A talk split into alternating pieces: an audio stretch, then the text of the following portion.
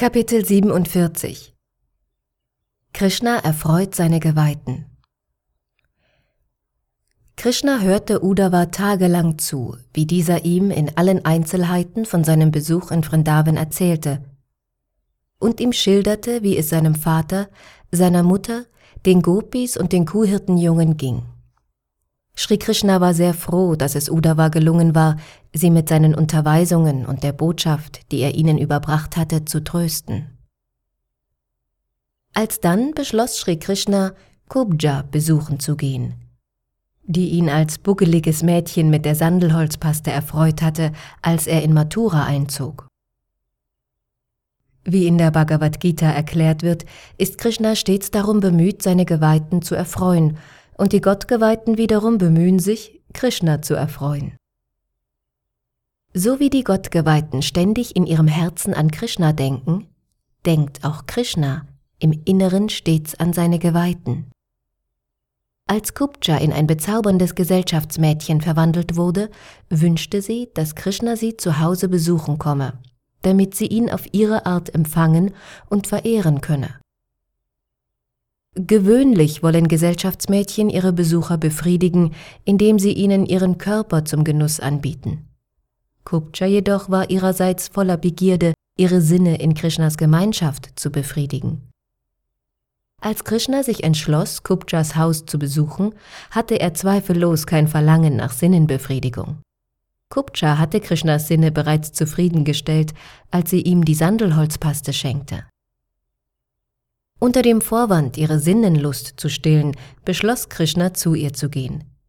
In Wirklichkeit aber kam er nicht der Sinnenbefriedigung wegen, sondern um das Mädchen zu einer reinen Gottgeweihten zu machen.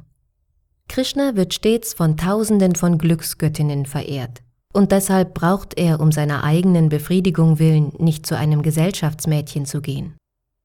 Nur weil er allen Lebewesen gütig gesinnt ist, beschloss er sie aufzusuchen.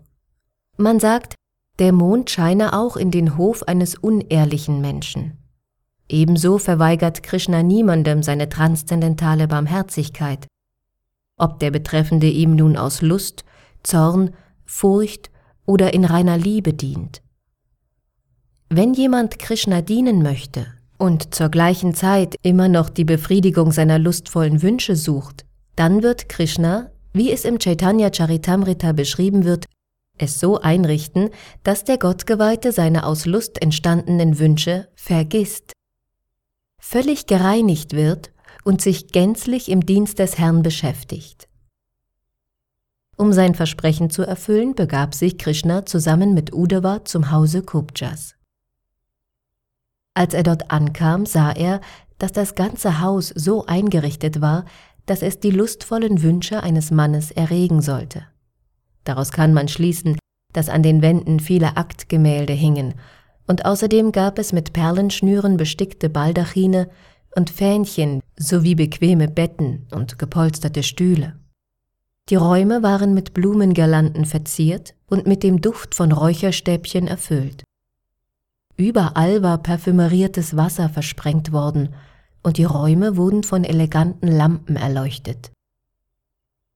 Als Kupja sah, dass Sri Krishna zu ihr gekommen war, um ihr den versprochenen Besuch abzustatten, erhob sie sich sogleich aus ihrem Sessel, um ihn zu empfangen.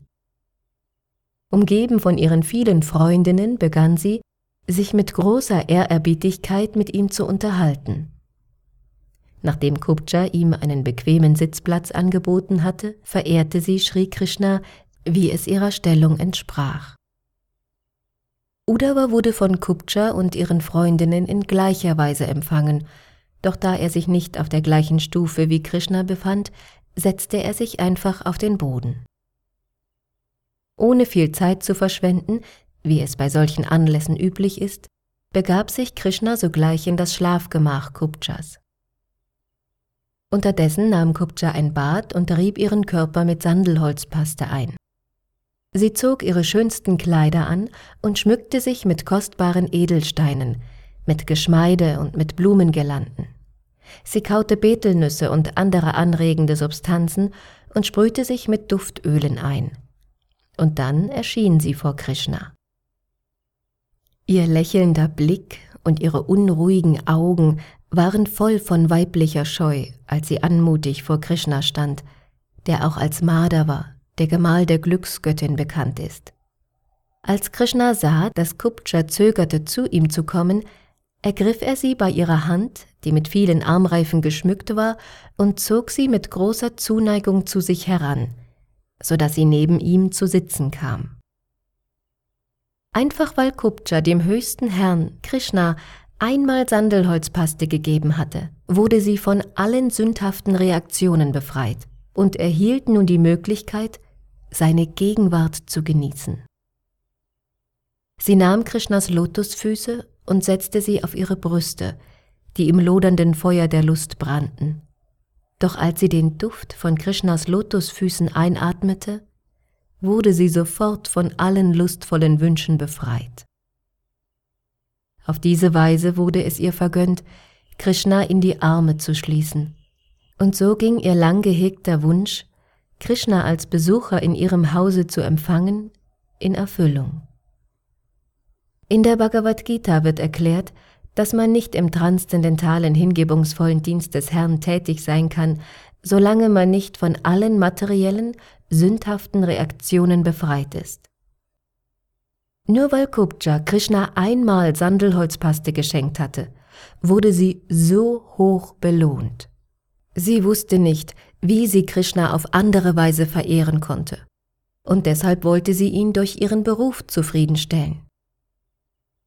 In der Bhagavad Gita heißt es, dass man den Herrn sogar durch seinen Beruf verehren kann, wenn dies ernsthaft und zu seiner Freude getan wird.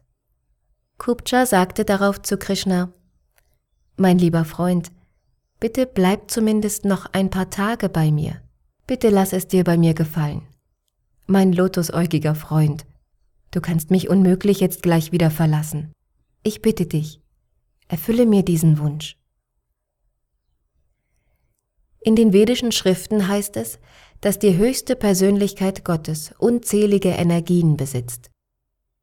Nach der Aussage maßgeblicher Persönlichkeiten repräsentiert Kubja die Purusha Shakti Energie Krishnas, genau wie Srimati Radharani seine Chit Shakti Energie repräsentiert.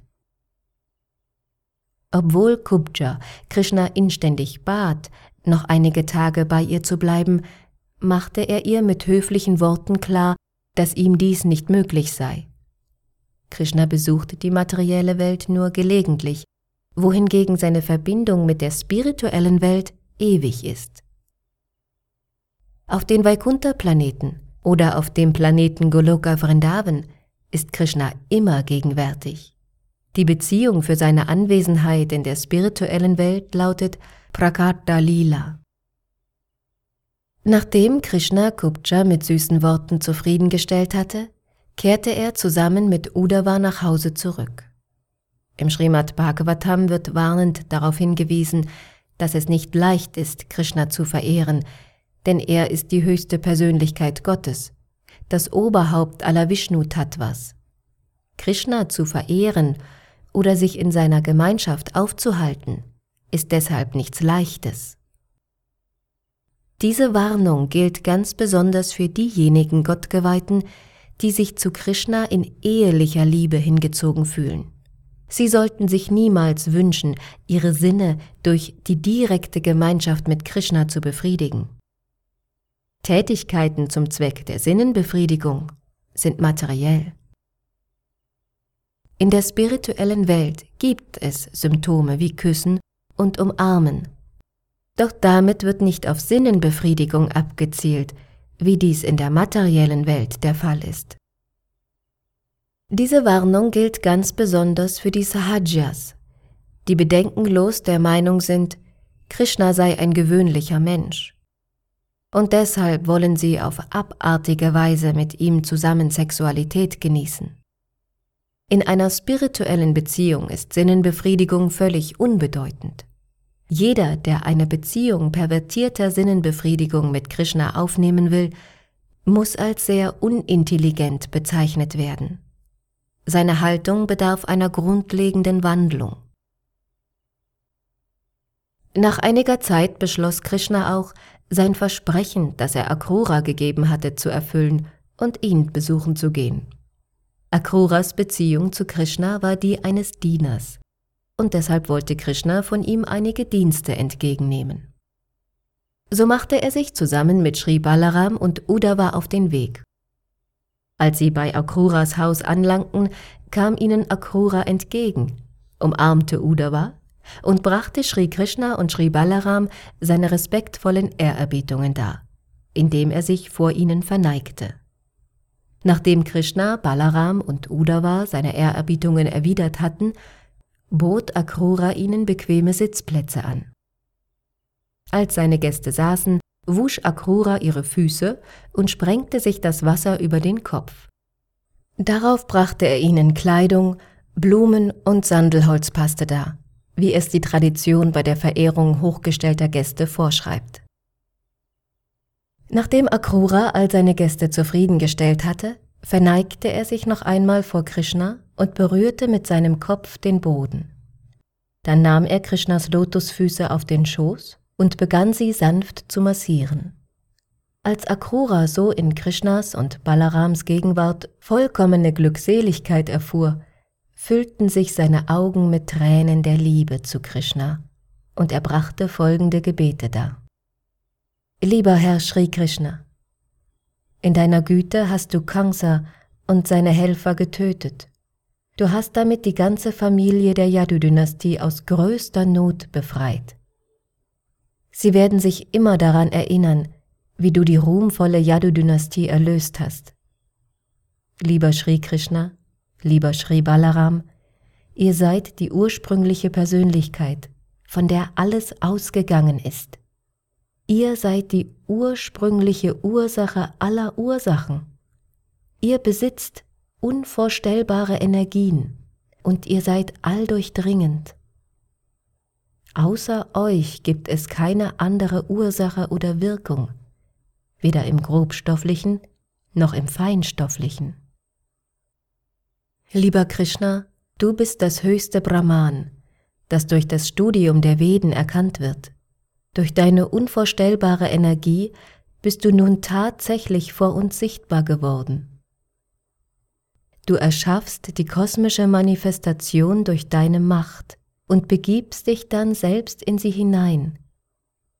Genau wie die fünf materiellen Elemente Erde, Feuer, Wasser, Luft und Äther überall gegenwärtig sind und sich in den verschiedenen Arten von Körpern manifestieren, so begibst du dich allein in diese Vielzahl von Körpern, die du durch deine eigene Energie erschaffen hast, und manifestierst dich unabhängig in jedem Körper als individuelle Seele und als Überseele.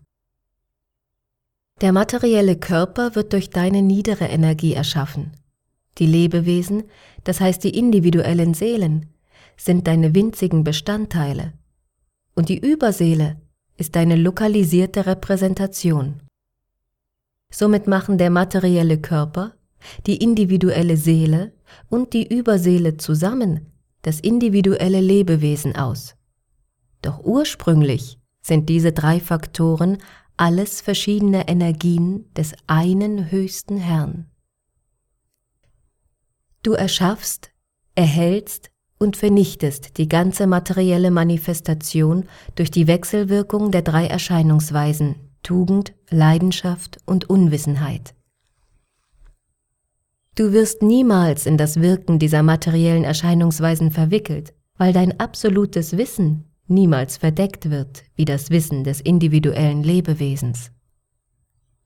Der höchste Herr geht in den materiellen Kosmos ein und bewirkt im Laufe der Zeit Schöpfung, Erhaltung und Vernichtung. Wohingegen das winzige Lebewesen in die materiellen Elemente eingeht und einen materiellen Körper bekommt, der ihm speziell zugeordnet ist. Der Unterschied zwischen dem Lebewesen und dem Herrn besteht darin, dass das Lebewesen ein winziges Teilchen des höchsten Herrn ist und leicht von den Wirkungen der materiellen Erscheinungsweisen überwältigt werden kann. Wohingegen Krishna, der als Parang Brahman, als das höchste Brahman ständig in vollkommenen Wissen verankert ist, niemals von solchen Einflüssen berührt wird. Aus diesem Grund lautet ein Name Krishnas Achyuta, was so viel bedeutet wie derjenige, der niemals zu Fall kommt. Krishnas Bewusstsein seiner spirituellen Identität wird niemals durch materielle Einflüsse verdeckt. Wohingegen die Identität des winzigen Teilchens des Lebewesens der Bedeckung durch materielle Einflüsse ausgesetzt ist. Die individuellen Lebewesen sind auf ewig winzige Teile Gottes, winzige Funken des ursprünglichen Feuers, Krishnas, aber sie haben die Neigung zu erlöschen. Akura fuhr fort. Die weniger intelligenten Menschen glauben irrtümlicherweise, deine transzendentale Gestalt bestehe ebenfalls aus materieller Energie. Doch diese Vorstellung trifft in keiner Weise auf dich zu. Du bist völlig spirituell und es besteht kein Unterschied zwischen dir selbst und deinem Körper. Daher kann man bei dir weder von einem bedingten noch von einem befreiten Zustand sprechen. Denn du bist unter allen Umständen ewig frei. In der Bhagavad Gita heißt es, nur die Dummköpfe und Schurken halten dich für einen gewöhnlichen Menschen. Dich, o oh Herr, als einen von uns anzusehen, die wir von der materiellen Natur bedingt sind, ist ein Fehler, der auf unvollkommenes Wissen zurückzuführen ist. Wenn die Menschen vom ursprünglichen Wissen der Veden abweichen, versuchen sie die gewöhnlichen Lebewesen mit dir, o oh Herr, gleichzusetzen. Du bist in deiner ursprünglichen Gestalt auf der Erde erschienen, um das wahre Wissen wieder zu verkünden, dass die Lebewesen niemals eins mit dem höchsten Gott sind und dass sie ihm auch niemals gleichkommen. Lieber Herr, du bist ewig in reiner Tugend, Shuddha Sattva, verankert. Dein Erscheinen ist notwendig, damit das wirkliche vedische Wissen wieder eingeführt wird das die atheistische Philosophie bekämpft, die behauptet, Gott und die Lebewesen seien ein und dasselbe. Mein lieber Herr, Sri Krishna, diesmal bist du im Hause Vasudevas als dessen Sohn erschienen und wirst von deiner vollständigen Erweiterung Sri Balaram begleitet. Deine Mission ist es, alle atheistischen Königsfamilien und ihre gewaltigen Streithähre zu vernichten. Du bist erschienen, um die Welt von ihrer Last zu befreien. Und um diese Mission zu erfüllen, hast du der Yadu-Dynastie großen Ruhm zuteil werden lassen, indem du als eines ihrer Mitglieder erschienen bist. Mein lieber Herr, heute hast du mein Haus durch deine Gegenwart geläutert, und ich bin zum glücklichsten Menschen der Welt geworden. Der Herr, die höchste Persönlichkeit Gottes, dem es gebührt, von allen Halbgöttern, den Pitas, den Königen, Kaisern und anderen Lebewesen verehrt zu werden, und der die Überseele von allem ist, ist nun in mein Haus gekommen. Das Wasser von seinen Lotusfüßen reinigt die drei Welten, und nun hat er mich in seiner Güte persönlich besucht welcher Mensch in den drei Welten, der tatsächliches Wissen besitzt, würde nicht bei deinen Lotusfüßen Zuflucht suchen und sich dir ergeben? Wie könnte jemand, der weiß, dass niemand so liebevoll sein kann, wie du es deinen Geweihten gegenüber bist, so töricht sein, es abzulehnen, dein Geweihter zu werden? Überall in den vedischen Schriften wird erklärt, dass du der beste Freund eines jeden Lebewesens bist. Und dies wird in der Bhagavad Gita bestätigt. Sodang Sarva Bhutanang. Du, die höchste Persönlichkeit Gottes, kannst alle Wünsche deiner Geweihten erfüllen. Du bist der wirkliche Freund eines jeden, und obwohl du dich selbst deinen Geweihten gibst, verlierst du niemals deine ursprüngliche Macht, deren Umfang sich niemals verringert, und sich niemals vergrößert. Mein lieber Herr, es ist sogar für die großen Yoga-Mystiker und Halbgötter sehr schwierig, dein Wirken zu ermessen und sich dir zu nähern. Aber dennoch hast du dich gütigerweise dazu herabgelassen, mein Haus zu besuchen. Dies ist zweifellos der glücklichste Augenblick auf meiner Reise durch das materielle Dasein. Nur durch deine Gnade kann ich jetzt endlich verstehen, dass mein Zuhause, meine Frau, meine Kinder und meine weltlichen Besitztümer nichts als Stricke sind, die mich an die materielle Existenz fesseln. Bitte durchtrenne diese Knoten und rette mich aus der Verstrickung in falsche Gesellschaft, Freundschaft und Liebe. Sri Krishna freute sich sehr über Akruras Gebete. Sein Lächeln fesselte Akrura immer mehr, und mit lieblichen Worten antwortete ihm der Herr, Mein lieber Akrura, trotz deiner Ergebenheit betrachte ich dich als höher stehend, denn du befindest dich auf der Ebene meines Vaters und meines Lehrers, und du bist mein wohlwollendster Freund. Deshalb bist du meiner Verehrung würdig. Und weil du mein Onkel bist, unterstehe ich deiner Obhut. Ich möchte, dass du mich beschützt und für mich sorgst, denn ich bin eines deiner Kinder. Selbst wenn man vor deiner elterlichen Stellung absieht, gebührt es einem erhabenen Gottgeweihten wie dir, stets von jedem verehrt zu werden. Jeder, der mit Glück gesegnet werden möchte, muss Persönlichkeiten wie dir seine achtungsvollen Ehrerbietungen darbringen. Denn du befindest dich auf einer viel höheren Stufe als die Halbgötter. Die Menschen verehren die Halbgötter, wenn sie nach Sinnenbefriedigung trachten, und die Halbgötter lassen ihren Geweihten Segnungen zukommen, wenn sie von ihnen verehrt worden sind. Aber ein Gottgeweihter wie du, Akrura, ist immer bereit, den Menschen die größte Segnung zu gewähren. Ein Heiliger, ein Gottgeweihter, hat die Freiheit, jedem Segnungen zu erteilen, wohingegen die Halbgötter nur dann eine Segnung erteilen können, wenn sie zuvor verehrt worden sind. Den Nutzen von einem Pilgerort kann man nur dann erfahren, wenn man ihn besucht. Und wenn man einen Halbgott verehrt, muss man lange warten, bis einem der Wunsch erfüllt wird. Doch Heilige wie du, mein lieber Akrura, können sofort alle Wünsche eines Gottgeweihten erfüllen.